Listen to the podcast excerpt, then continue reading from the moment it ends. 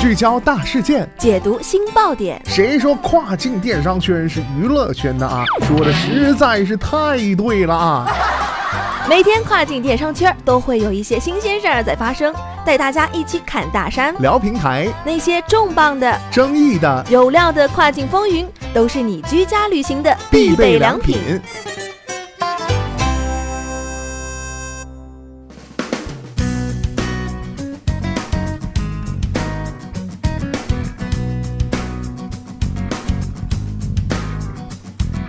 Hello，大家好，欢迎大家收听雨果电台跨境风云，我是大熊。据外媒报道啊，德国反垄断机构官员正在调查亚马逊德国站是否妨碍了该国在线平台的公平竞争。德国反垄断机构联邦卡特尔局于周四，也就是十一月二十九号，在一份新闻稿中表示。该局啊，已就亚马逊德国站对第三方卖家的行为启动了关于滥用权力的这个调查程序啊。那么，咱们今天的跨境风云，马上带大家一起来了解一下。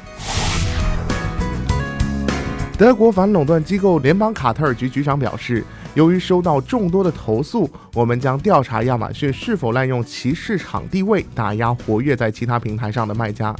这份声明啊，还列出了亚马逊德国站可能被视为滥用权力的一系列行为，包括扣留买家付款、未经解释就封闭卖家账户以及使用卖家信息。同时啊，德国反垄断机构联邦卡特尔局表示，该局还将密切关注亚马逊主导地位是否妨碍了其他在线零售商的销售，以及卖家对亚马逊的依赖程度。对此啊，欧盟竞争局也已经对亚马逊使用了卖家数据一事展开了另一项调查。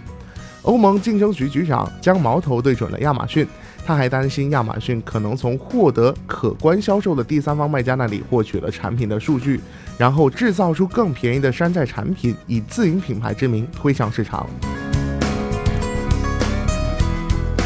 德国反垄断机构联邦卡特尔局表示，尽管他们将继续关注亚马逊对德国卖家的影响，但是这两项调查会是互为补充的关系。亚马逊的一位发言人于十一月二十九号通过电子邮件向美国财经媒体 CNBC 表示，该公司准备全面配合联邦卡特尔局的这个调查工作，并将继续努力支持中小卖家。据亚马逊称啊，成千上万的这个德国中小企业在亚马逊德国站销售产品，并且超过百分之七十的产品通过该平台出口到世界各地的顾客手中。